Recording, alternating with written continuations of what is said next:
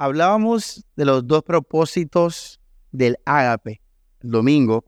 Sin embargo, nos quedamos en la introducción, la profundizamos, hablamos del ágape y el mundo. Y bueno, ahora sí vamos a entrar en materia con respecto al título, los dos caminos del ágape, los dos propósitos del ágape.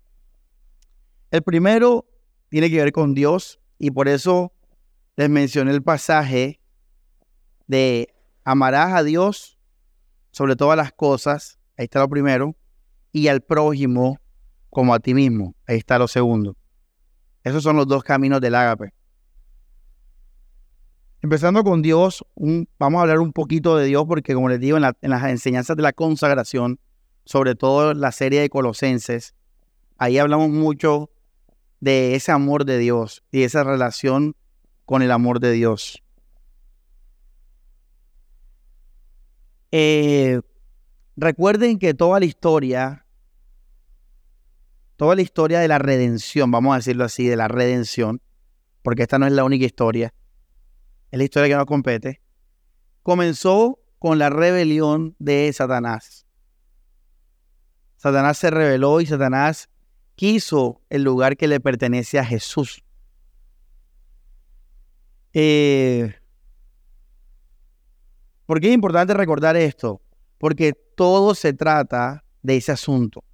Todo se trata de, de quién es la honra, el poder, el dominio, la autoridad y la gloria. Todo se trata de eso, iglesia.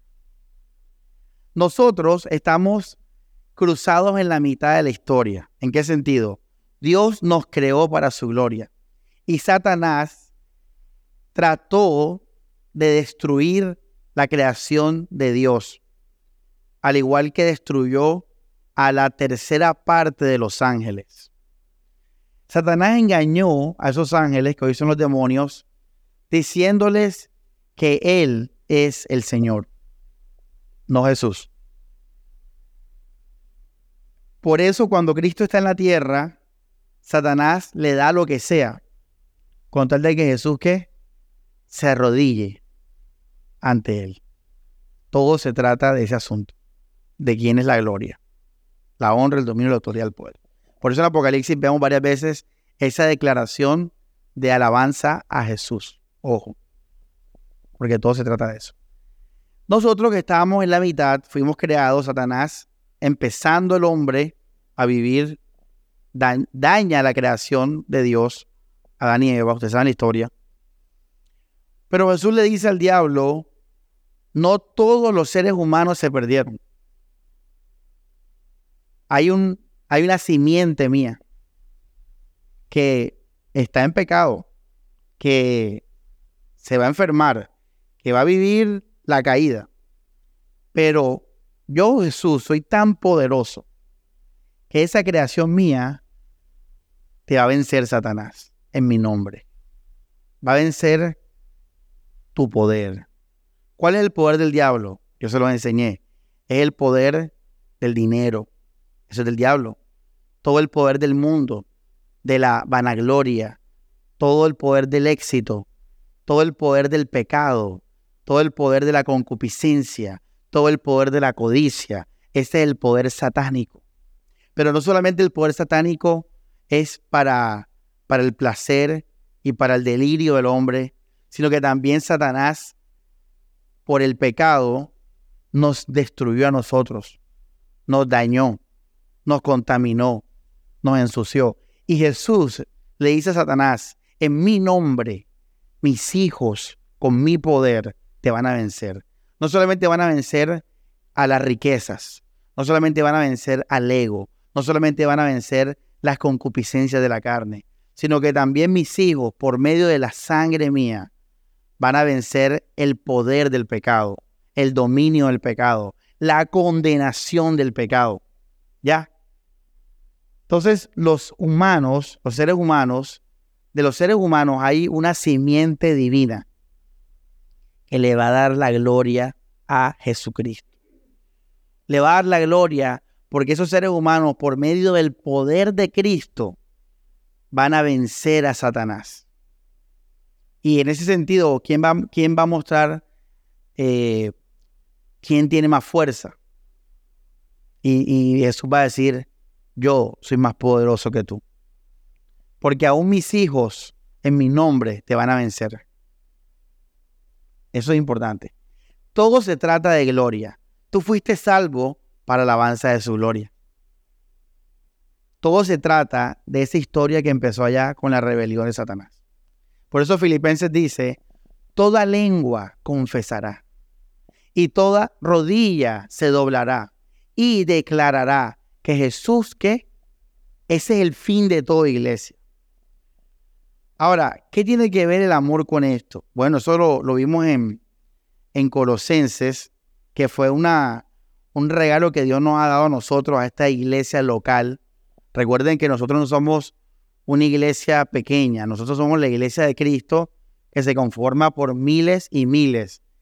Nosotros somos una porción de esos miles que por nuestra historia particular y nuestra experiencia particular, pues estamos aquí aparte, como todos estamos aparte de diferentes maneras. Bueno, diciendo eso, eh, Dios nos regaló a esta iglesia lo siguiente, porque no es que esté por ahí regado esta enseñanza. Vamos al libro de Colosenses y dice, mm, mm, capítulo 1,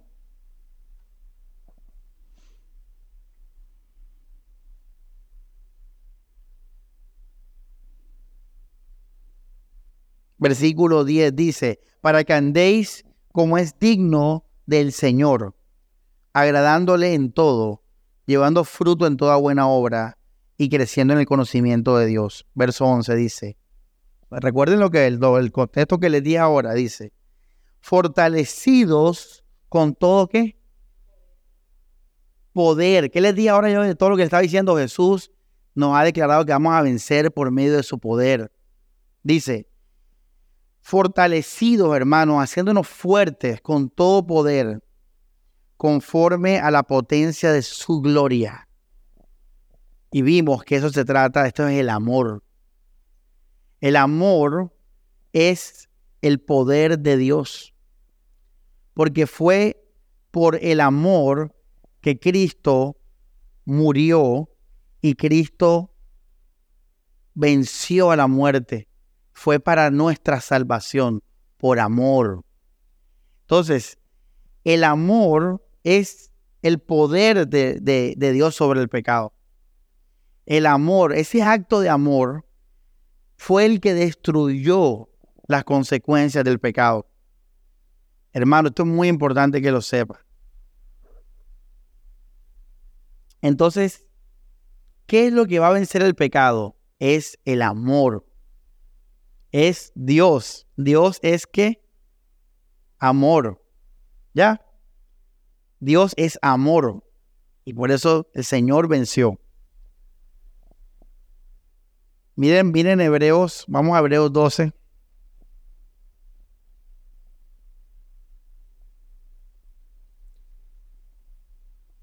Versículo 2 dice, puesto los ojos en Jesús, el autor y consumador de la fe, el cual por el gozo, miren esto, leanlo bien, el cual por el gozo puesto delante de él sufrió la cruz, menospreciando el oprobio, y se sentó a la diestra de Dios.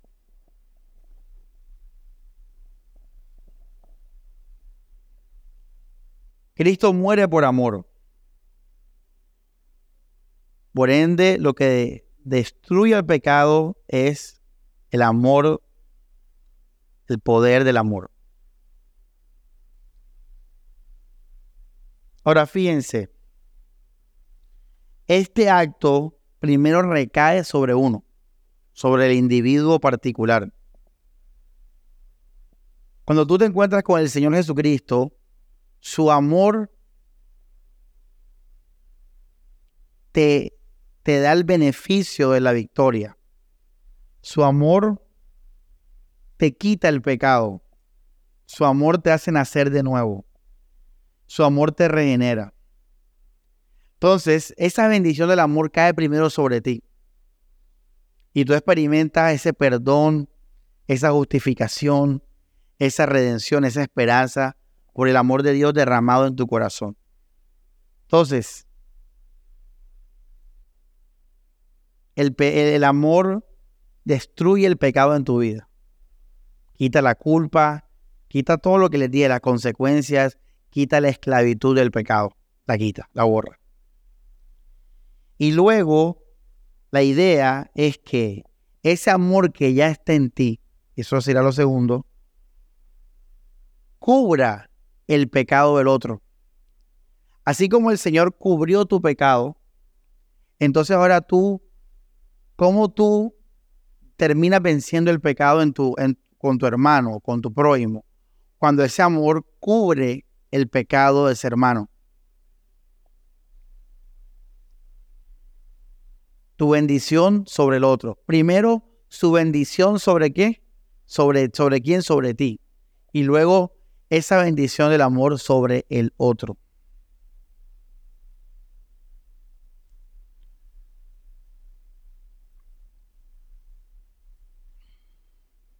Vamos a Primera de Pedro, capítulo 4, verso 8.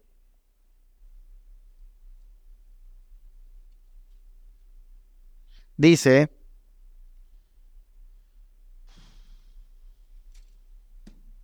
y ante todo, tener entre vosotros ferviente amor, porque el amor que dice cubrirá multitud de pecados. Entonces, iglesia, le repito, ¿cuál es el poder sobre el pecado? El amor. El amor nos quitó la esclavitud del pecado. El amor nos quitó las consecuencias del pecado. El amor de Dios. Y ahora ese amor en ti, ese amor ferviente que Pedro dice ante todo, porque es lo más importante. Si no hay amor, de nada sirve nada lo, que hagamos. Pedro dice, ese amor cubrirá todos los pecados. Cubrirá todos los pecados. Ese es el poder del amor tu, para tu hermano, sobre el pecado de tu hermano. Entonces, cuando Satanás ve que el amor del Señor te liberó a ti del pecado, Satanás dice, Jesús es más fuerte que yo. Porque el poder del amor del Señor pudo más que el pecado mío en esa persona. Y luego cuando Satanás y los demonios y los ángeles y todo el mundo ve que ese amor en ti es capaz de superar el pecado del otro, entonces Satanás está derrotado. Está vencido. ¿Por qué Satanás está vencido? Porque si José fornica, miente, roba, blasfema contra Samuel, todo lo que está haciendo José al final es obra de Satanás, porque Satanás es el autor del adulterio y de la fornicación y la mentira y el robo y la envidia. Ese es el diablo. Entonces, cuando tú, por el amor de Cristo, perdonas a José, ese pecado en él no tiene poder sobre ti. Y José queda sorprendido. José ve el testimonio del poder de Dios a través de tu amor. Y ya con eso se completa el cuadro y Satanás está vencido, porque no te afecta ni arriba hacia abajo, ni tampoco de manera horizontal. Ahora, cuando ya las potestades se dan cuenta que el amor de Dios es suficiente para vencer la obra de Satanás, Jesús vino a destruir la obra del maligno, brutal, San Juan. Entonces, ¿qué, vamos, ¿qué van a decir los ángeles y qué van a decir las potestades y qué van a decir hasta nosotros? ¿Qué vamos a decir? Hey, el amor de Dios es más fuerte que cualquier pecado. El amor de Dios es más fuerte que, que la condenación, que la muerte, que la enfermedad que trajo el pecado. ¿Quién es más fuerte entonces, iglesia? ¿Jesús o Satanás? ¿Quién es el Señor? ¿Jesús o Satanás? ¿Quién es el Rey de Reyes? ¿A quién le, le es todo el dominio y la autoridad a Jesucristo. Entonces, de esa manera declaramos en nuestra vida que Jesucristo es el Señor. No es decirlo, es vivirlo. Es vivirlo y mostrarlo. Él es el Señor. Fortalecidos con el poder conforme a la potencia de su gloria. Lo que leímos en Colosenses. Por eso todo se trata de gloria, todo se trata del amor. Ahora, finalmente, ya con este ejemplo que les dije, que es la primera, el primer propósito del ágape, que es la gloria del Señor. Fíjate qué tremendo, ¿ah? O sea, nos hemos centrado en, hablar del, de tú y tu hermano, pero hoy estamos viendo que el fin de eso es declarar a Jesús como Señor. Declarar que el poder es de Él. Más que tu pecado que te condenaba y más que el pecado de tu hermano que te afectaba o de tu prójimo. Por eso el perdón es lo que viene después del amor. El perdón es prácticamente lo mismo, pero con diferente máscara. El perdón. Por eso Jesús dice, muy, mucha atención a esto, y lo colocas ahí. Jesús dice, si no perdonan de todo corazón a sus hermanos, tampoco yo te perdonaré. Ahí no se refiere a que Dios no te quiera perdonar, sino que el amor de Dios no puede estar en un corazón endurecido. No puede. Cuando alguien vive en el amor de Dios, le es fácil perdonar. Le es papayita perdonar. Porque es el mismo amor obrando vertical y horizontalmente. Por eso cuando la Biblia dice que tú no perdonas a tu hermano, Tú estás, en otras palabras, rechazando, y eso lo hablamos en la prédica de la esfera del reino, estás rechazando la esfera donde tú eres amado, donde tú eres perdonado. Por eso, hermanos, ojo con eso. Porque no perdonar es rechazar el amor de Dios. Porque después del amor viene el perdón, está, eso están al lado ahí. Incluso el amor de Dios se ve en que fuimos qué? Perdonados. Ahí está. Una iglesia, entonces, ágape es doxa. Doxa es el griego de gloria. Ágape doxológico. Ágape gloria. Amor es gloria. Amamos para la gloria de Dios. Amamos para gloria, para alabanza, para adoración. Por eso les decía el domingo, las canciones, si no hay una vida que respalde las alabanzas. Entonces, estamos amando a, Dios con un amor emocional, con un amor sentimental, un amor carnal y terrenal. Pero cuando nuestra vida declara que Jesús es el Señor a través del amor, que lo estamos aprendiendo nuevo, esto no lo hemos hablado de esta manera en la iglesia, entonces tú puedes cantar y alabar y todo eso, que incluso tu respiración le da gloria a Dios. Porque vives por ese poder. Eres libre por ese poder y haces libre a los demás por ese poder.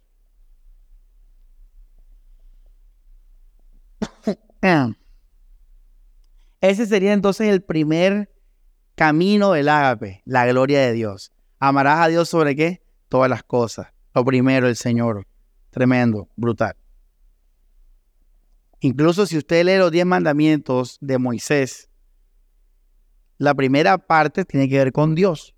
Y lo primero es, no te doblarás ni te inclinarás, te arrodillarás ante dioses extraños, dioses ajenos.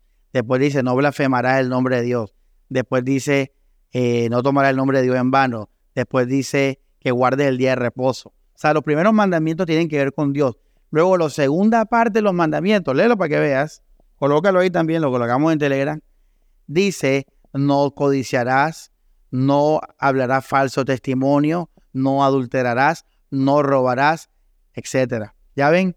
Entonces, todo tiene que ver con esos dos caminos, Dios y lo, y lo hermano. Y van relacionados. Por eso Jesús dijo que el segundo es semejante al primero.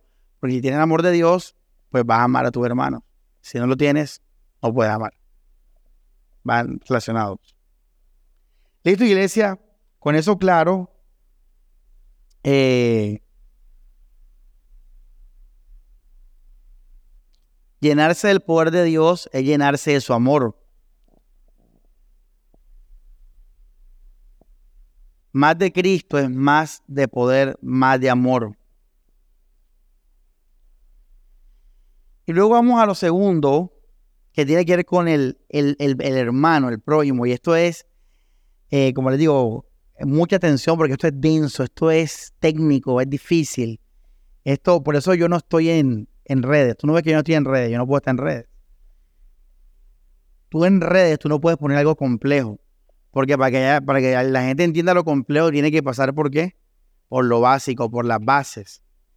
Ya, entonces para que la audiencia internacional pueda escuchar a Samuel, tienen que tener unas bases primero, ¿ya me entiendes? Entonces yo soy para ustedes, ya. Ustedes se van ya, yo de vacaciones porque para entender lo que viene ahora, tú tienes que tener ya un trasfondo tremendo. Yo no puedo hablar esto en redes. A veces es frustrante, a veces yo quiero decir algo y no tengo nada que decir porque la gente no va a entender. Por eso necesitamos en la iglesia evangelistas, amén. Yo soy un pastor, yo soy un maestro. Pero necesitamos en la iglesia evangelistas. Necesitamos en la iglesia gente que tenga ese don del evangelio y que lo ponga en las redes y que hable. Hay que orar por eso. Tal vez tú tienes ese don. El mío es enseñar. Ya, pastor, quedó claro. Bueno, pues seguimos. Bueno, el segundo, y esto como le tiene mucha atención, mucha atención con la mente, luego el corazón. Mente sin corazón no sirve. Corazón sin mente tampoco sirve. Tiene que ser mente primero, luego le pones el corazón a la palabra, la guardas la obedeces y luego la obra. Perfecto. Pero sin mente el corazón te vuelve un cristiano qué? Emocional. Un cristiano carnal. Entonces ojo con eso porque hay muchos hermanos que andan en las emociones y no crecen.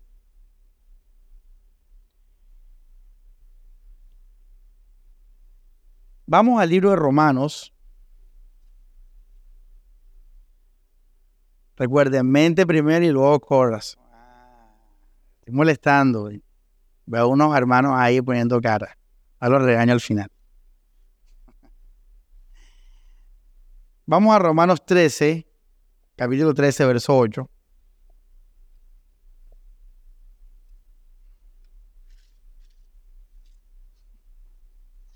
Dice la Biblia, léalo hermanos, mucha atención, lea la Biblia, dice, no debáis a nadie nada. No debáis a nadie nada. No tengas obligación con nadie. Si no tengo una obligación, ¿sabes? Tengo una obligación. Ten una obligación. Ten un deber. Dice, amaros unos a otros. Esto es importante porque el segundo mandamiento que tiene que ver con el prójimo la segunda parte de la ley tiene que ver con qué? Con el prójimo. Y dice Pablo, no estés obligado con nada, con nadie, con nada a nadie, sino está obligado a algo. Quiero que estés obligado a algo, ¿sabes? A amar. ¿Qué le debes tú a tu hermano? Amor. Tú me debes amor. Yo te debo amor. Ya ustedes saben qué es el amor ágape, ¿verdad? No vamos a hablar de esto ahora. Esas fueron las primeras prédicas de las etapas del amor. O porque ya tú aquí, para este punto, tienes que saber qué es el amor ágape. Recuerda que el fin es que salvación, permanencia, sufrir, todo eso. Elige, eh, no es ambiguo, no es abstracto, etc. Ojo eso. Ahora la Biblia dice que a tu prójimo, oblígate a amarlo, a entenderlo, a considerarlo, a analizarlo, a verlo.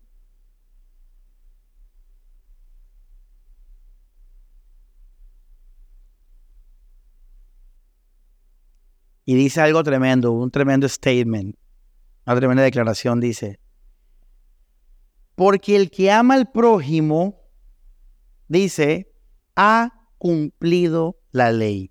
Muy importante esto. ¿Por qué Pablo habla de la ley acá en Romanos? Porque la ley, iglesia, era el manual de vida dado por Dios de cómo vivir, de cómo agradarle. Y muchas personas se convertían a Cristo y seguían guardando la ley. Y Pablo dice, a ustedes, ¿saben algo? Si tú amas en el ágape, que no existía eso en el Antiguo Testamento, mucha atención a esto. El ágape no había sido revelado en el Antiguo Pacto. Por eso Jesús habla de un qué? Un nuevo mandamiento. ¿Ya ven? Porque en el Antiguo Pacto no había sido revelado, aunque sí se muestra muchas veces en el Antiguo Testamento, no había sido revelado.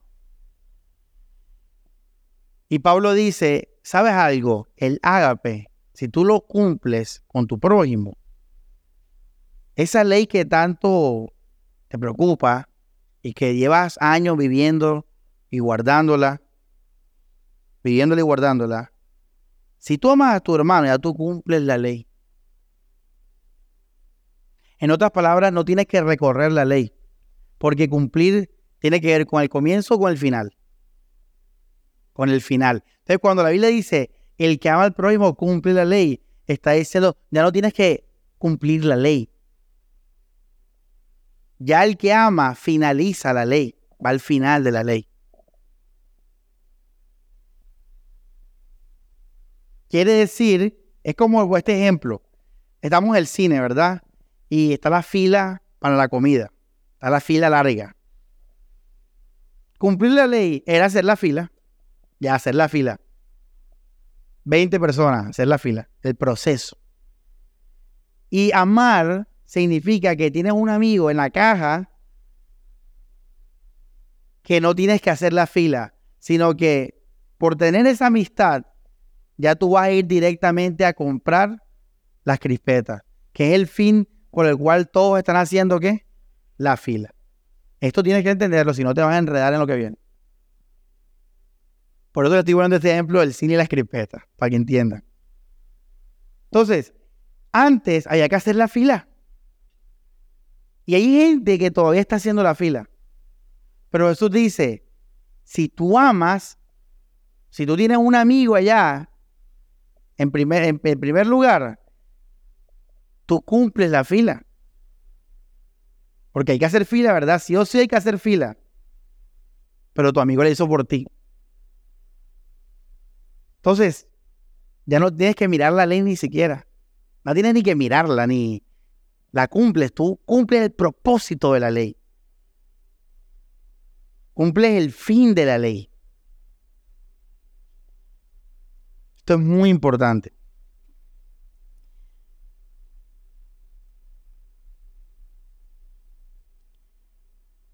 Porque el que ama al prójimo ha cumplido la ley.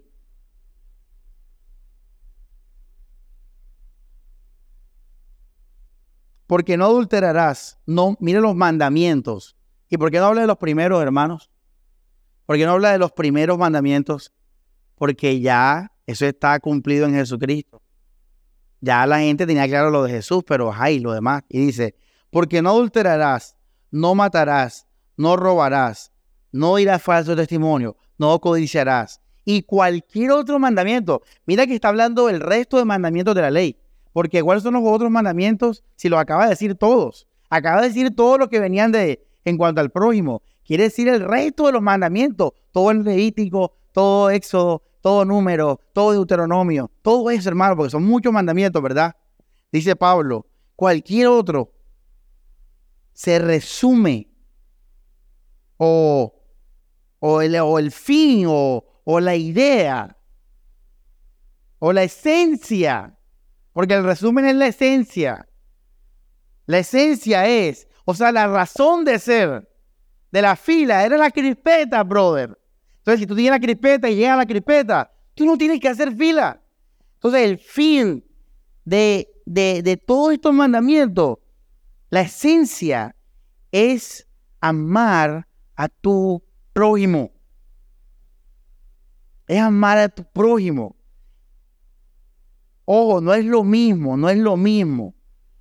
Es una ley que se dio para con el fin de amar, pero el amor no es la ley. Mucho cuidado porque aquí también se le enredan aquí. Hay gente que dice, cuando cumplo la ley, amo. No, señor, ahí estás alterando las cosas, muy sutilmente, pero la estás alterando. El joven rico cumplía la ley, pero ese tipo no tenía amor en nada. Yo puedo, yo puedo cumplir la ley, yo puedo no adulterar, no robar y, y créeme que no, ni te amo, te odio incluso. Puedo odiarte y cumplir la ley. Por eso la Biblia en ningún momento dice que cuando tú cumples la ley, tú amas. No, es al revés. Cuando tú amas, cumple la ley y cumple la otra ley y la otra ley, cumple todas las leyes. Cumple hasta los profetas, iglesia. ¿Tú sabes por qué? Porque el fin de los profetas era bendecir al pueblo de Dios llamándolos a la obediencia. Porque el fin de la ley era la bendición de cada persona. ¿Por qué ese era el fin de la ley? ¿Por qué era el fin de los profetas? Porque esa era la voluntad de Dios. Y es la voluntad de Dios amar al hombre, bendecir al hombre. Esa es la voluntad de Dios. ¿Por qué Cristo nos salvó? Sí, sí, para gloria, pero ¿por qué nos salvó? ¿Qué es salvación? ¿De qué nos está salvando el Señor? Para ponernos en un cuadrito ahí guindado. No, nos está salvando para darnos vida y vida en abundancia. Nos está salvando porque nos ama. Nos está salvando porque quiere bendición para el ser humano. Ese es nuestro Dios bueno. Entonces, la ley expresaba esa voluntad de Dios hacia el hombre, que finalmente se iba a, a, demostrar completamente en la cruz del Calvario, dándose el Dios mismo a la vida por nosotros. Ese camino empieza con la ley por allá. Los profetas nos llamaban a bendición, las bendiciones de la obediencia. Bueno, iglesia, con este concepto importante que tiene que tener claro, dice el versículo 10, el amor no hace mal al prójimo. Así que el cumplimiento de la ley es el amor. El que ama ha cumplido la ley. La ley se resume en el amor. El cumplimiento de la ley es el amor. No la ley es el amor. Dice, la ley es el amor, te le embarras. El fin de la ley es el amor. El cumplimiento de la ley es el amor. Ahí sí estamos hablando bien. Pila que la cosa se está poniendo, se va a poner tensa.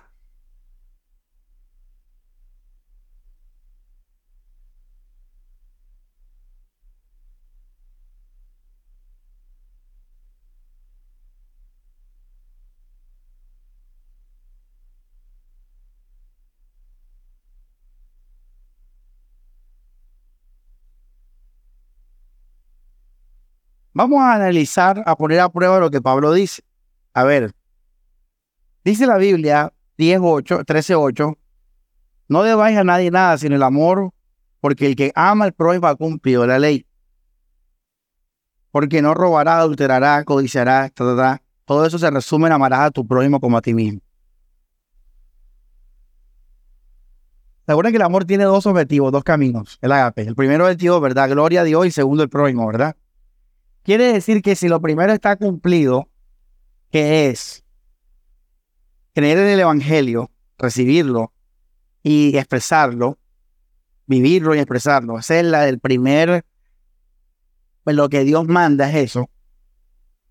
Entonces lo segundo ya no tiene que ver mirando hacia el cielo, sino mirando a mi prójimo, a mi hermano. Lo segundo tiene que ver con eso. Entonces vamos a concentrarnos en el prójimo, porque ya Dios, ya hemos hablado varias prédicas de la consagración y, de Cristo, y, y, Dios quiere que descansemos, que creamos en su amor, y etcétera. Eso está claro. Vamos a desglosar lo que Pablo dijo, vamos a ponerlo a prueba, a ver. El adulterio, ¿qué es el adulterio en la Biblia? ¿Qué es el adulterio en la Biblia? Y hay que hablar así porque los términos cambian con las culturas y las épocas.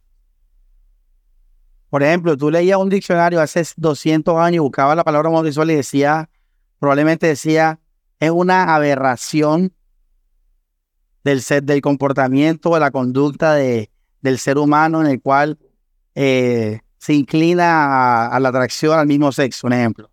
Pero hoy en día ningún diccionario te va a decir que eso es una aberración. Te va a decir que es una expresión más del ser humano. Entonces, el, ¿qué es el adulterio? No según la Real Academia Española, no según el presente, sino en, en la Biblia, ¿qué es el adulterio?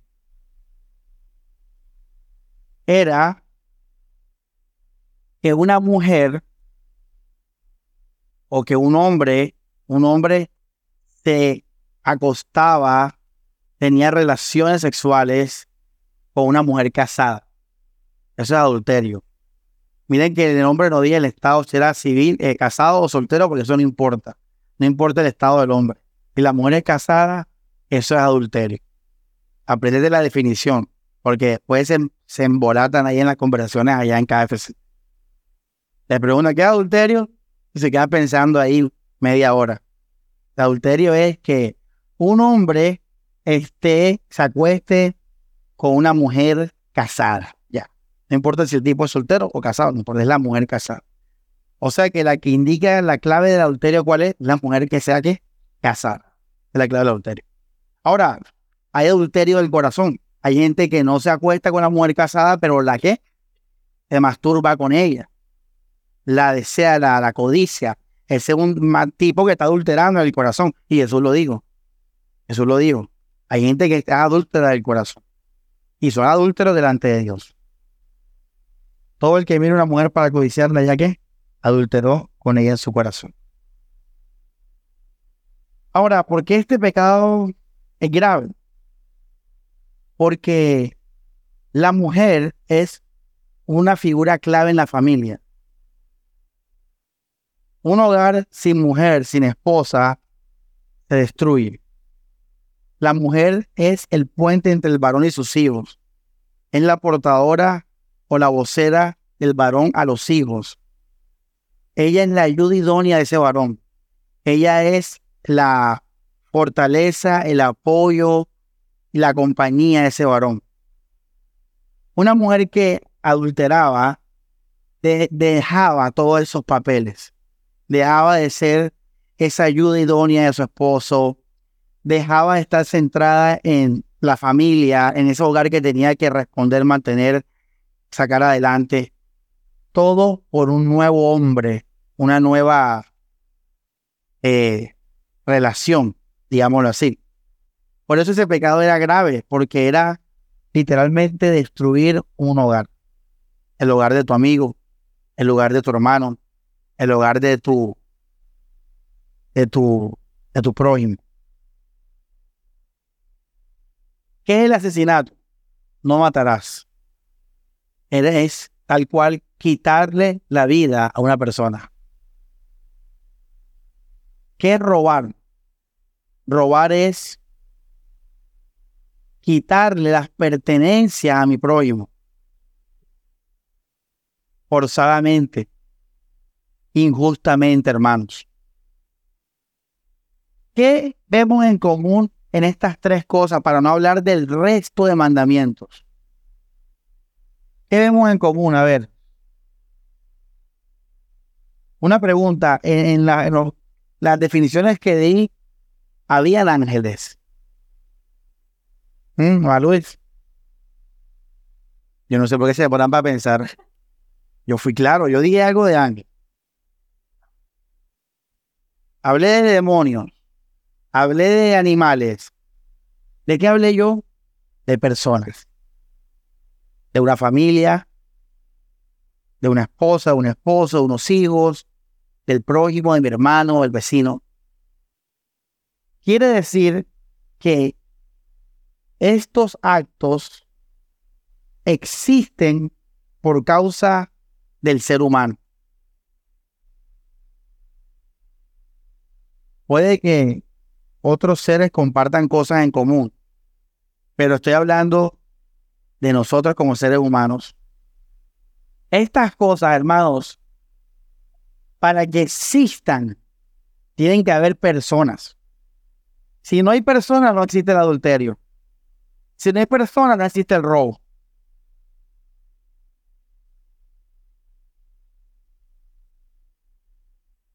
Si no hay personas si no hay vida, no existe el asesinato. Por eso dice la Biblia que si tú amas a la persona, pues tú te adelantas a todas esas leyes. Porque esas leyes fueron inventadas para la persona. O esto, para la persona. ¿Será que en el mundo de las hormigas existe el no robar? ¿Ah? More. Cuando tú ves que un león mata a un ciervo, a una cebra, ¿Tú qué dices? La naturaleza. Ahí no hablamos de asesinato, de homicidio, de injusticia. La Biblia creó a esos animales para presa, lo dice la Biblia. Hay animales que existen para que se los coma otro. Por eso cuando tú ves la naturaleza en los insectos, en el mundo marino, o los ves en la, en la, en la, ahí en la fauna, en la selva, etcétera, tú no, tú no te escandaliza, tú no, no es nada malo y no está pasando nada malo. Porque en el mundo animal no existe el homicidio, no existe el adulterio. Por eso tú ves que muchos animales comparten pareja. Hay, hay eh, animales, no voy a decir los nombres para no, o que ahora que eh, Discovery Channel aquí, pero hay animales que una, una hembra se acuesta con varios, varios machos y no pasa nada. Es normal, todo el mundo feliz ahí. Hay animales en que los hermanos se acuestan entre ellos, los mismos hermanos. Hay animales que entre ellos matan a, uno de los, de los chicos. En el mundo animal hay de todo eso. Pero no hay problema porque es el mundo animal. Pero en el mundo del ser de las personas, en la realidad de los seres humanos, Jesús, perdón, Dios, lo mismo igual al final, Dios nos dio leyes. A nosotros, nosotros no podemos ir por la calle ya matando a la cría de otra persona, como el león hace. ¿Qué pasa si usted va y, mata al hijo de otra persona para comer? Imagínate, eres lo peor. Eres un homicida, un caníbal, un destructor de todo. En, en el mundo del ser humano, en el reino del ser humano, y hay unas leyes. Y entre esas leyes está, por ejemplo, no matarás. Y sí que aquí nadie se puede comer como los animales. Porque eso es algo malo para el ser humano. Ojo lo que estoy diciendo. Algo malo. Destructivo. No es bueno. En el reino animal es bueno. Aquí no, aquí no es bueno.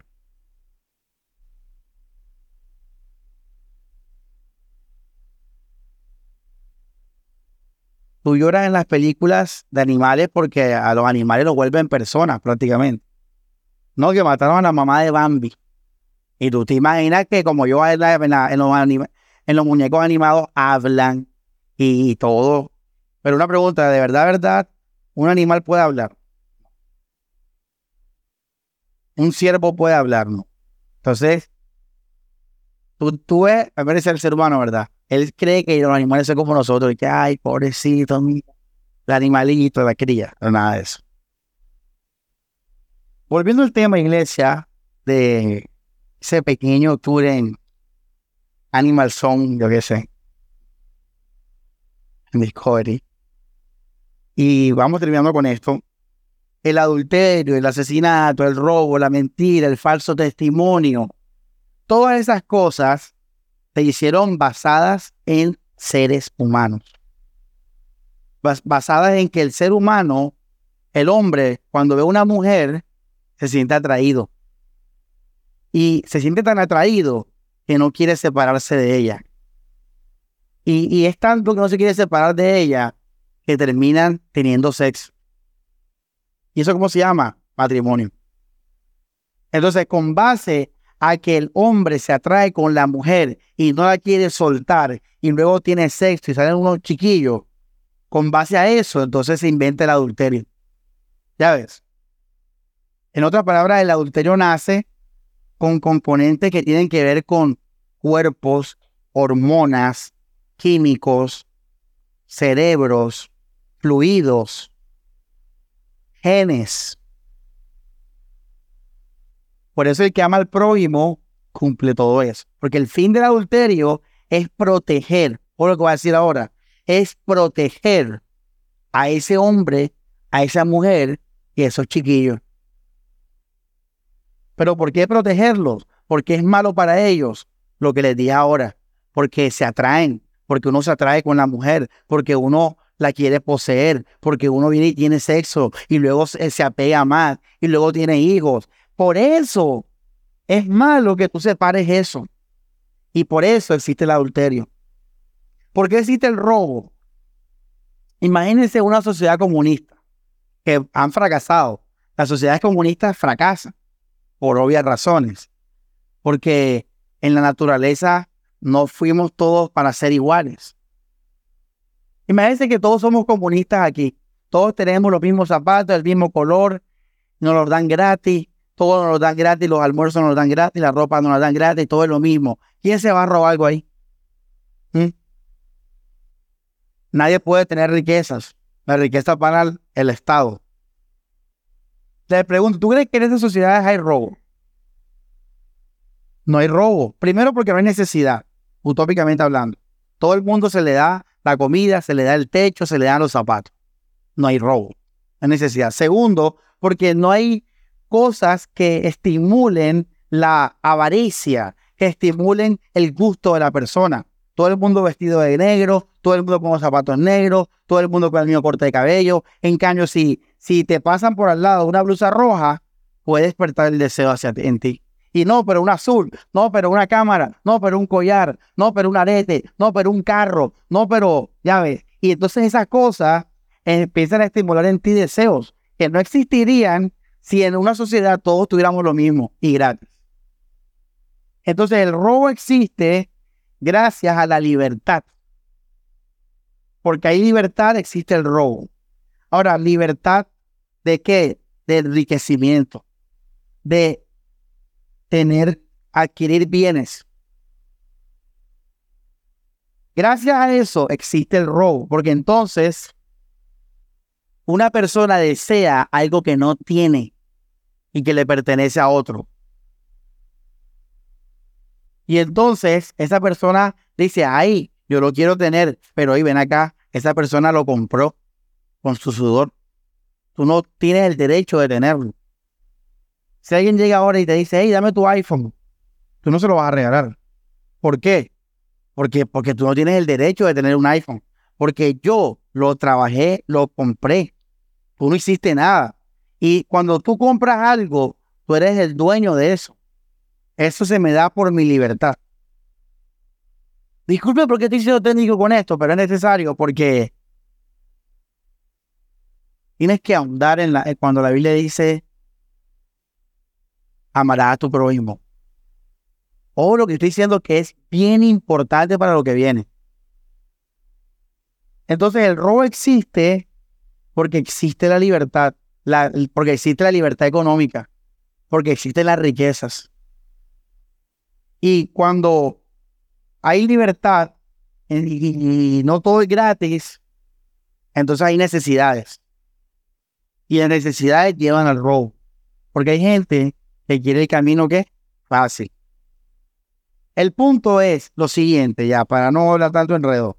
El punto es que por los fenómenos económicos, políticos, genéticos, químicos, biológicos, sociológicos, psicológicos del ser humano, es que estos mandamientos existen.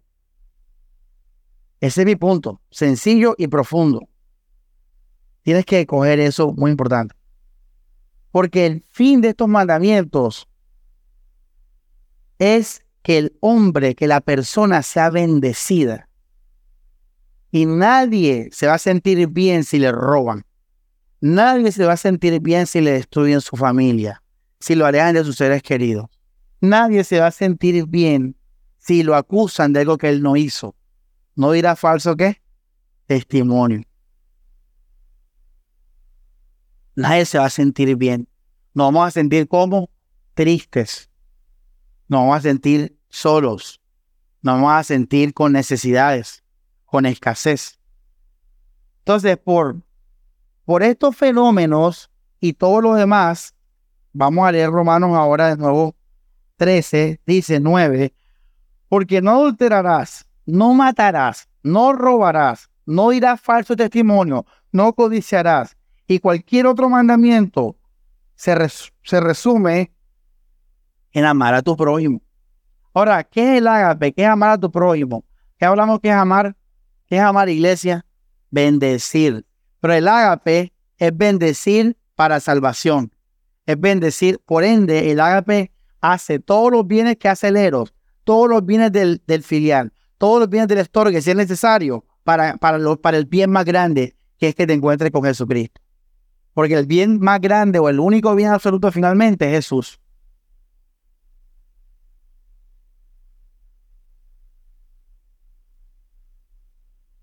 Entonces el fin de todo es bendecir al ser humano. La ley tiene un propósito, mostrar a Cristo, pero, pero mostrando el amor de Dios, en que el hombre fue insuficiente y Dios aún así lo salva. En que el hombre en su, en su pecado prefirió pecar y, y maldecirse que la bendición. Romanos 14, 15, adelante dice, pero si por causa de la comida tu hermano se pone triste, ya no andas conforme al amor. Esto es brutal, iglesia, porque después de esta conversación profunda que tuvimos ahora del amor al prójimo, mira que como el fin es el amor al prójimo, aún, aún comer, o esto, comer algo que hace que tu hermano se ponga triste, es pecado. En la ley no hay ningún mandamiento sobre esto. Esto es un nuevo mandamiento. Ahora, esto que viene ahora es importante. ¿Por qué esto es un nuevo mandamiento? Porque en el antiguo pacto no existía la iglesia. No existían los gentiles cristianos y no existían los judíos cristianos. Por eso, en el antiguo pacto tú no encuentras este mandamiento, pero como en el Nuevo Testamento existe la iglesia, existen los gentiles cristianos, los judíos cristianos, y que peleaban porque los judíos acusaban a los gentiles de adorar a los ídolos, entonces Pablo nos da un nuevo mandamiento que dice que no, no debes hacer nada ni aún comer si a tu hermano le lo pone triste. En otras palabras, el amor crea nuevos qué? Mandamientos.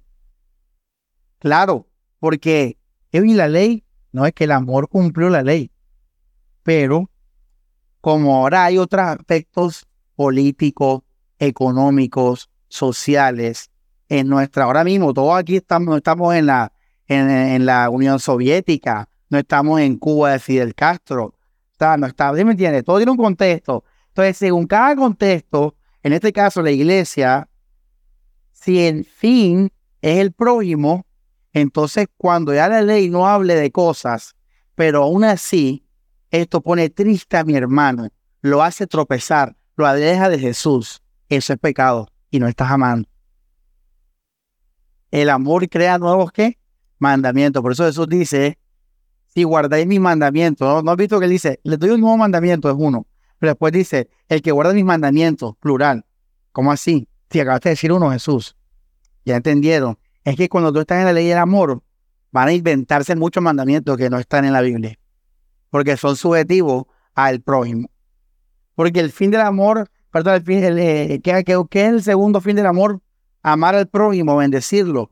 Quiere decir que si ese prójimo en su contexto requiere otras cosas, eh, por ejemplo, una pregunta, un niño pobre, ¿qué le gustaría?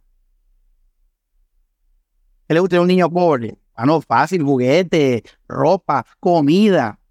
Pero un niño rico, ¿qué le gustaría? Viajar a París, viajar a Tokio, tener la última Versace, la última Gucci. Ya ves. Entonces, según tu prójimo, Tú inventas los mandamientos, los nuevos mandamientos. Por eso estamos en, el mundo del nuevo mandamiento. Porque no están en la ley. La ley, se, la ley quedó, quedó cerrada en un contexto de, la, del pueblo de Israel. Y eso te acabó hace rato, iglesia. O no, no ha visto la geografía. Usted sabía que esto se acabó hace dos, mil años. Se acabó el pueblo Israel ese clásico. ahora, cuando tú entiendes esto que te estoy enseñando y tú lees la ley, tú te la vas a gozar. Pues tú vas a decir, wow, mira cómo Dios, en el contexto que yo entiendo de un pueblo de hace tres mil años, mira cómo Dios pensó en la salud de ellos. Pensó en la economía de ellos. Pensó en los pobres de ellos pensó en la familia. Y vas a ver el amor de Dios igual que verlo ahora. Por eso Pablo dijo, el amar es el cumplimiento de la ley. Ya puedes dejarla atrás, en el sentido de que tú no tienes que vivir con la ley del Antiguo Testamento.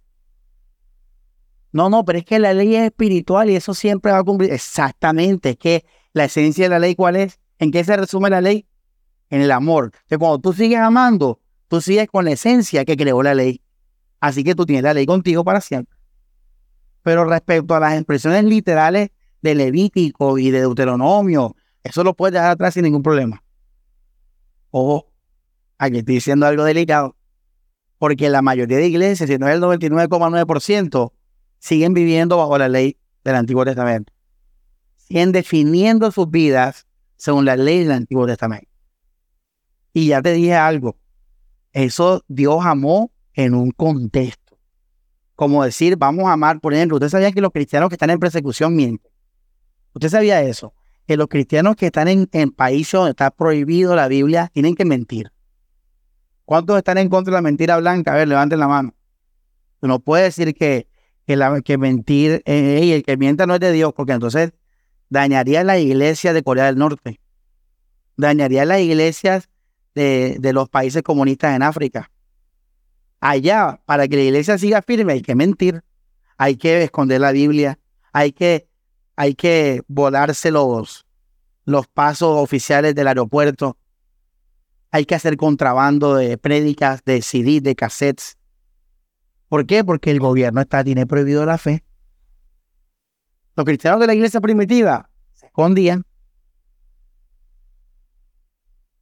Entonces, todo al final es bendecir a mi hermano con el amor que agape. Ojo esto porque el liberal quita la palabra agape y dice, no, el fin es amar, amar cada uno lo que necesite. No, no. El amor agape tiene un fin brutal, se llama Jesucristo. Se llama salvar. Eso es lo que le falta a los liberales. Esa palabra.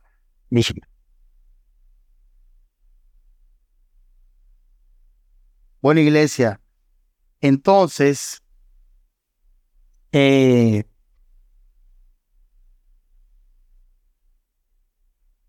por esa razón, en el capítulo siguiente, ya lo vimos, Pablo dice que si a tu hermano le tropiezo comer, déjalo en paz. Tremendo.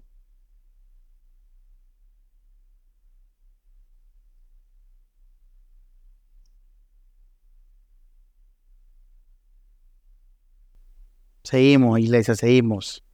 Hasta ahora, miren que hay mucho material para estudiar. Hermanos, yo, Samuel, fui oveja. Yo fui, yo estuve sentado como tú.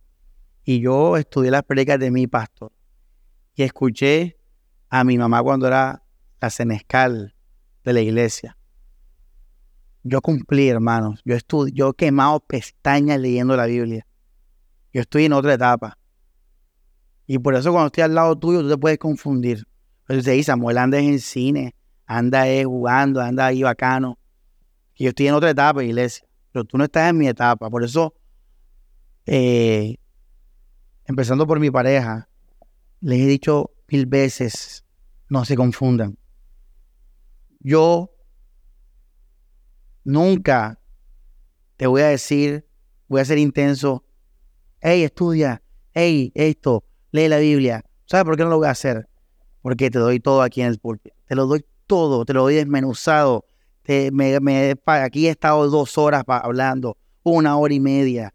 Puedo estar tres horas hablando si lo permitirían. Pero les digo esto, hermanos, porque tienen que estudiar lo que han recibido. Bien estudiado. Si van así por encima, cuando vengan las afirmaciones fuertes, ya hice una, te vas a enredar, te vas a confundir. Ya hice una. Y muchos, no se han dado cuenta, pero ya hice una bien importante. Te dije, la mayoría de iglesias siguen definiendo el pecado como se definía para el pueblo de Israel hace dos mil años, tres mil años.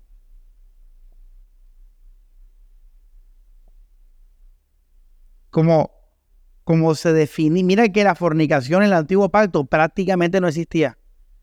Tú no, tú eso no existe en Levítico. Búscala para que no existe. ¿Por qué? ¿Sabe por qué? Porque Israel era un pueblo, digámoslo así, de cristiano, era una, era una ciudad cristiana, un país cristiano. Y por ende no existía la prostitución. Una pregunta, ¿en Colombia es legal la prostitución? ¿Sí o no?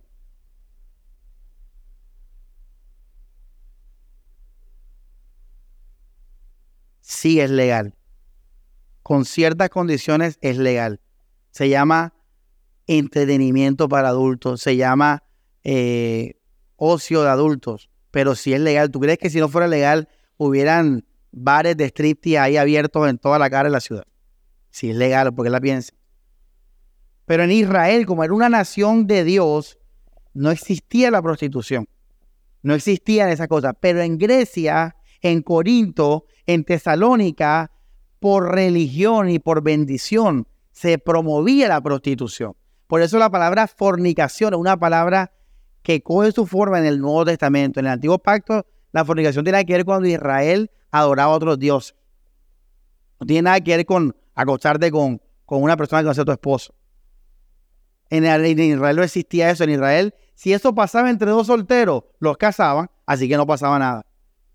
Y si la mujer era casada, te apedreaban. Y si eran dos hombres, te apedreaban. Y si eran dos hombre y animal, te apedreaban. Entonces no existía, ni en Israel no existían adúlteros, ni bestialistas, ni homosexuales. Eso no existía, porque los mataban a piedra, hermano. Apedreado. Por eso tú ves que, tú no ves que en el Medio Oriente el índice de, adulterio es cero. Claro, porque allá te matan. Aquí no te matan. Aquí en Colombia todo adultera y no pasa nada. Máximo, a problemas civiles y eso. Pero en el Medio Oriente hay leyes que si tú adulteras te matan así legalmente. Te sacan a la puerta y te levantan a piedra. Entonces, miren que aún en la Biblia la palabra fornicación es algo nuevo. Porque vienen las comunidades de los gentiles, donde estas cosas que eran ajenas a los judíos existían, como el culto a, a estas diosas del placer y eso. Entonces, iglesia, todo esto porque es importante saberlo. Diga conmigo, para amar a mi prójimo. Porque tu prójimo hace parte de una ciudad. O Israel o Grecia. Porque tu prójimo hace parte de, de, de, un, de una vida. Tu prójimo puede ser hombre, puede ser mujer, puede ser niño, puede ser abuelito. Si tú quieres amar a tu hermano, tú tienes que entender que Él es algo. Y ese algo se compone de aspectos económicos. No es lo mismo un hermano pobre a un hermano rico. Ya ves. No es lo mismo un hermano enfermo que un hermano sano. No es lo mismo un hermano soltero que un hermano casado. No es lo mismo, no es lo mismo, iglesia. Entonces, ¿qué aprendimos del amor agape? Que el amor agape no es abstracto, no es como que los amo a todos. El amor agape es elige, tiene, él, él conoce, un amor que prefiere, que elige.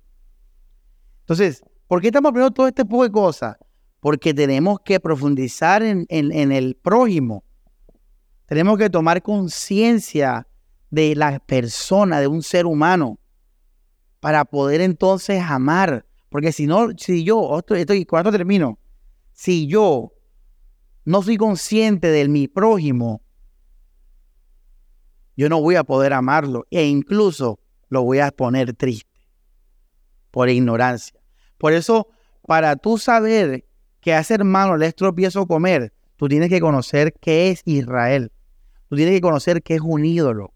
Tú tienes que conocer todos esos elementos para entender por qué a tu hermano le ocasión de caer y tú vas a decir, ah, ya, ahora sí yo no como ni loco, con gusto no voy a comer porque lo amo. Entonces, por eso es que he sido un poquito, ahí hoy ha sido un poquito profundito con esas cositas de, del ser humano, porque eso es lo que viene ahora. Estamos en el segundo objetivo del amor. Vamos a ver cómo vamos. Bueno, listo, termino con esto. Estamos bien, ¿verdad? Estamos claros ahí. Eh, bueno, termino con esto ya. ¿Qué dije ahora yo? Pastor, ¿por qué estamos dando toda esa profundidad para amar a tu hermano? Para adquirir qué? Conciencia. Y termino con esto. Mira que voy a decir bien chévere.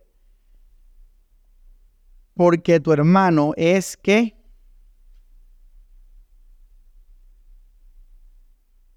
tu hermano que es es un prójimo y es el objeto del amor. Porque la Biblia dice, amarás a quién? A tu prójimo. Si tú no conoces a tu prójimo, tú no puedes amar, no puedes cumplir el segundo camino del amor. Por eso hay mucha gente con lo primero pasa lo mismo. Mucha gente dice que ama a Dios, pero no conocen a Dios. Tú no, si tú no conoces a Dios, tú no puedes amar a Dios.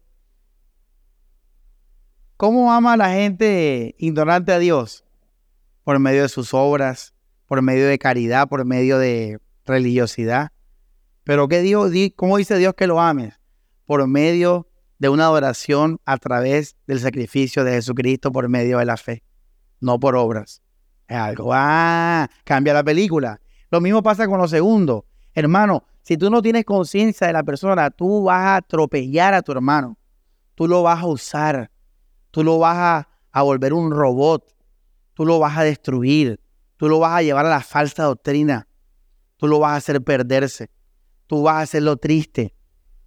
Tú tienes que conocer. Porque cada prójimo no es prójimo así. Cada prójimo o es judío o es griego. O es hombre o es mujer. O es enfermo o es sano. O es rico o es pobre. O es viejo o es niño. Cada prójimo es cada prójimo ya. Y esto es lo que estamos haciendo en esta enseñanza de hoy y la del domingo, si Dios quiere.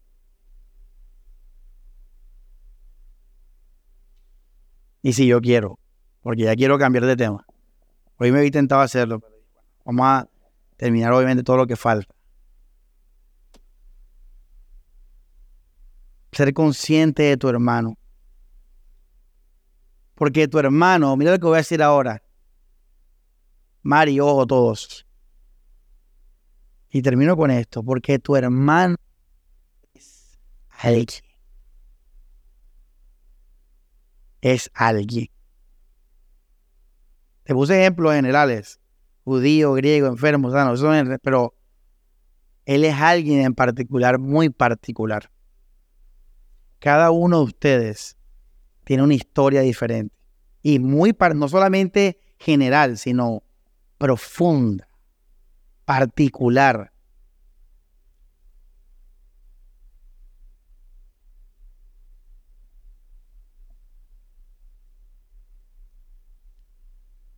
Somos alguien, ¿verdad, José? Ahora, ¿qué pasa, iglesia? Ya recta final. ¿Qué pasa si yo, Samuel, me pongo una bata blanca y me pongo en ese rincón y no hablo más nunca en mi vida y me quedo así quieto el resto de mi vida? Tú podrás conocerme. ¿Sí? Bueno, puse un ejemplo tonto, voy a hacer como más obvio. ¿Qué tal si estoy muerto en un ataúd? Tú podrías conocerme, al menos conocerme más. No. Cuando las personas no logran expresar lo que son por miedos, por obligaciones, por reglas, entonces se mueren. Y por ende son, no son aptos para ser amados y para amar. Porque para poder ver quién es mi hermano, él tiene que ser algo. Él no puede estar muerto, él tiene que hablar de una manera, él tiene que tener deseos, necesidades. ¿Cómo yo sé que mi hermano quiere comida? Porque me pide comida. ¿Y cómo yo sé que él pide comida? Porque sé que no tiene para comer. ¿Y por qué no tiene para comer? Por esto y lo otro y lo otro. Y por eso hace meses, y creo que no me entendían, pero creo que ahora me van a entender, es importantísimo que cada persona que aspire al, amor a agape, también ella misma empieza a mostrarse lo que es realmente. Porque sin este elemento no podremos cumplir lo que dije anteriormente. No podremos amar, no porque no querramos, sino porque no conocemos, no sabemos. Estamos en una mentira.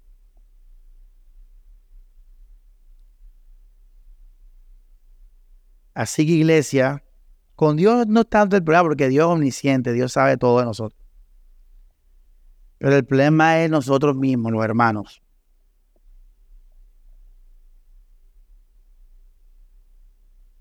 Y por eso si queremos amar, tenemos que saber quiénes somos nosotros y mostrarlo. Lo que sea, iglesia. Porque tú eres el objeto de la bendición.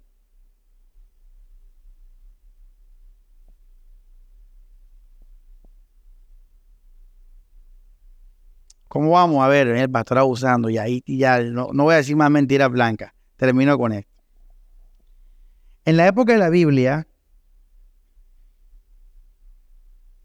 la aspiración de una mujer era ayudar a su familia, a su hermano, a su mamá, a su papá, con los quehaceres de la casa, con los niños, los, menores. Y luego ella casarse para tener su propia familia y hacer lo mismo, lo mismo que hacía de niña buscar el agua, criar los niños, limpiar la casa, barrer. Esa era la aspiración de una mujer de la época de la Biblia. Al menos que fuera rica, de la los plebeyos, pues simplemente era ocio tu vida. Ustedes saben que la vida de los ricos ricos es el ocio. Y que es una ofensa para los ricos ricos trabajar. Entérese de eso. Y yo no, no, no, no trabajo porque eso es de, de gente que trabaja. Ellos viven en ocio, el ocio. Hoy en día, yo tengo una hija, Catalina, y Catalina, cuando se gradúe del colegio, va a tener más de 50 caminos a elegir en lo que ella quiere hacer en la vida. Puede ser médico, puede ser ingeniera, puede ser abogada, puede ser socióloga, puede ser economista, puede ser futbolista, puede ser entrenadora, puede ser músico. O sea, mi hija, mi mujer, mi mujer Catalina, a diferencia de una mujer de la Biblia, que la única aspiración de su vida era hacer lo mismo, pero con su propio esposo, ya no con su papá. Ahora Catalina tiene un mar de opciones que le van a moldear su persona. Porque cuando tú eres médico es diferente a ser arquitecto, a ser fotógrafo, a ser deportista. Cada, cada una de esas cosas nos da una conciencia diferente de la vida. Ahora, Catalina no solamente tiene opciones de lo que va a hacer en su vida, sino de cómo cortarse el cabello. Las mujeres bíblicas, todas tenían su pelo largo y escondido, recogido y ya. Hoy en día, usted puede tener el pelo corto, el pelo de lado, el pelo parado, el pelo mono, azul, rosado, rojo, verde.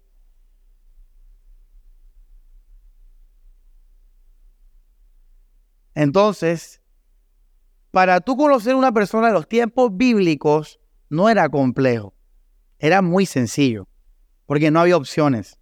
Entonces todo el mundo aspiraba a lo mismo. ¿Ya me entiendes? Es como si yo pongo ahora mismo una champeta. Yo pongo una champeta y de repente empieza Morelia a mover el hombro y se le mueve la rodilla y se para y me dice, pastor, no aguanto. Gracias a que la champeta la pongo en la iglesia, ahora yo sé que Morelia es que champetera. Pero si la champeta no existe, Morelia nunca va a mostrar eso de ella y no está siendo hipócrita, simplemente que porque no existe, tampoco existe en ella la conciencia de que ella es champetera. Entonces, para que exista la conciencia de algo que tú eres, también tiene que existir eso en el exterior. Por eso la tecnología va a alterar la tecnología, dije bien, la tecnología, los avances tecnológicos, van a alterar, van a ir alterando la conciencia de cada persona. Hoy en día tú no puedes decir que una persona se describe porque cocina y barre y se va a casar. Eso, eso, no es nada. Hoy en día tú tienes que decir dónde estudiaste, qué, qué trabajas, dónde vives, cuáles son tus hobbies, cuáles son tus redes sociales, qué color te gusta, qué comida te gusta, qué dieta usas, a qué gimnasio vas, qué carro tienes, por qué lo tienes. Y cada una de esas cosas al ser humano de hoy en día es lo que lo definen. ¿Quién es Samuel? ¿Quién es José? ¿Quién es Mari? ¿Quién es Grace? ¿Cómo le decimos a Grace? ¿Cómo le dice Lía a Grace? La profe. Ahora, Grace, en su personalidad, tiende siempre como a andar ahí pendiente, como a andar como, no decir regañando, pero como ahí como pendiente, para decirle de una manera. Y ella misma lo dice, ay, es que no sé, yo soy profesora. Claro, si tú andas todos los días de tu vida enseñando a los niños y guiándolos y regañándolos y todo eso, pues no tiene nada malo que en tu vida diaria se te pegó eso para, para en tu carácter, en tu forma de ser. Entonces, miren, iglesia, cómo va cambiando la conciencia. Entonces, tú no puedes amar hoy en día igual que antes. Si yo le digo a mi hija, hija, porque yo te amo, tú no vas a estudiar nada. Es más, deja el colegio. Te voy a enseñar a barrer, a trapear, a hacer huevitos, a hacer carne y ya. Y cuando crezca, cásate y haz lo mismo. Si yo le digo eso a mi hija, ella va a llorar. Se va a poner triste. Y así, papi, o sea, mira, yo puedo ser músico, yo puedo salir al mundo, yo puedo casarme a los 40 y conocer, o sea, yo no, yo no puedo quitar esas libertades, porque le haría un mal a mi hija. Ojo, un mal en el contexto de ahora no un mal de la época bíblica, porque en la época era una mujer que dejaba el hogar, era una mujer que dejaba ¿qué? Su vida. Pero hoy en día los valores han cambiado. Ya. Entonces, iglesia, mira, para que la iglesia evangélica llegue a esto, uy, hermano, eso es una locura. Eso es una locura, porque la iglesia evangélica, vive en el Antiguo Testamento. Por eso yo les digo a ustedes que en esa iglesia no hay amor. A mí hace poquito me preguntaron por una de esas iglesias. Bueno, hace poquito no, hace como tres años. Y yo, sabes que yo cambié, yo antes decía, no, esas iglesias son falsas por esto y lo otro. Pero yo cambié mi lenguaje. Yo dije, ¿sabes qué? Yo creo que eso no es una iglesia. No es una iglesia.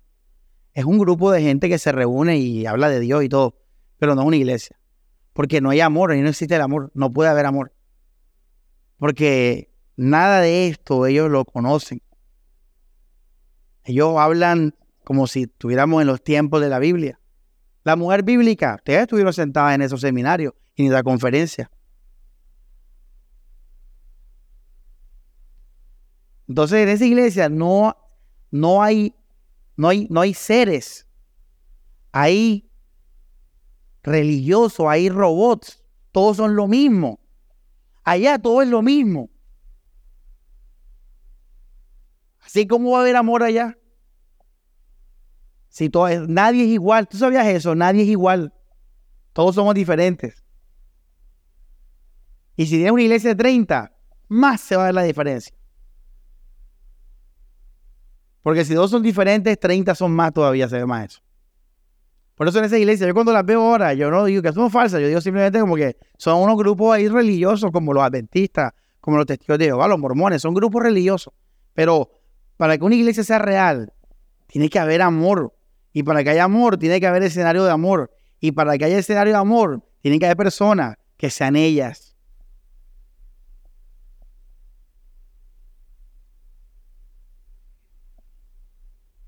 Y déjenme pecar con esto ya última vez. Un ejemplo que también es como básico. Tú vas a una tribu indígena, africana, sobre todo entre más primitiva, más va a ser el choque. Y te vas a encontrar con que las mujeres andan en cuera, con los senos afuera. Y los hombres trabajando, durmiendo. En cambio, en cuera una mujer aquí para que veas. del tráfico se destruye. Nos estrellamos y me meto yo también ahí. Nos estrellamos todos los hombres. Imagínate, ¡pra, pra! Porque estamos en una cultura diferente. Entonces tú vas allí y le regalas un brasier a una, a una indígena y ya te va a decir eso, falta de respeto. ¿Tú sabes por qué? Y averigüe. Para las mujeres, mostrar los senos es un sinónimo de la maternidad. Es un orgullo de una bendición que ellas tienen de dar vida. Así ven ellos los senos de una mujer afuera. Créeme que José y yo no vamos a ver los senos de una mujer pensando en la bendición de la maternidad. Entonces tú no puedes ir allá con un brasier, porque vas a, dañar la conciencia de una mujer. Tú tienes que ir allá, no sé con qué, con una, una canasta de mazorca o yo qué sé,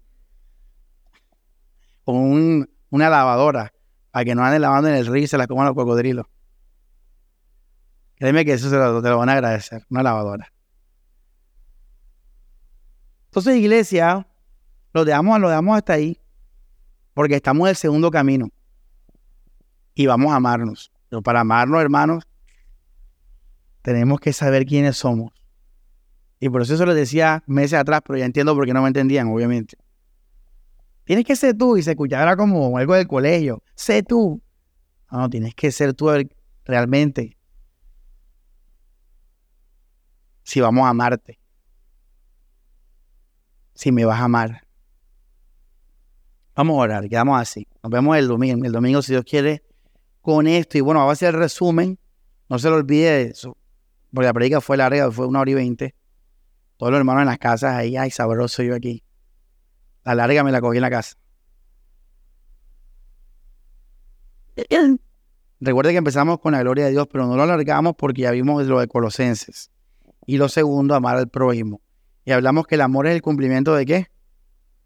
De la ley. Vamos a amarnos. Vamos a amarnos. Porque yo quiero mostrar a Cristo a mi hermano y a mi prójimo. Dios Padre, gracias por tu palabra, Señor. Encomendamos todo para tu gloria, Dios. Que el estudio de esta palabra sea provechoso, Señor. Abre los ojos, guía, ilumina, Dios. Señor, llévanos a todos en unidad para seguir creciendo, Dios, a tener más conciencia de aquellas banderas que decimos tener, Señor, del amor. Señor, somos una iglesia que te oraba por el amor. Somos una iglesia que ha permanecido porque dice amar, Señor. Si es así, Dios, entonces que sigamos profundizando en la conciencia de nuestro prójimo, en la conciencia de lo que Cristo hizo, Señor, para así Dios perfeccionarnos en el amor, para así Dios crecer en el amor, y así Dios, con ese poder, vivir para tu gloria, que es el fin de cada hijo tuyo en esta tierra, Señor. Todo para tu gloria, Señor. Amén y amén. Bueno, hermanos, quedamos así. Vamos a despedirnos con esa canción que dice Amor de Dios. Muy justa, ¿verdad?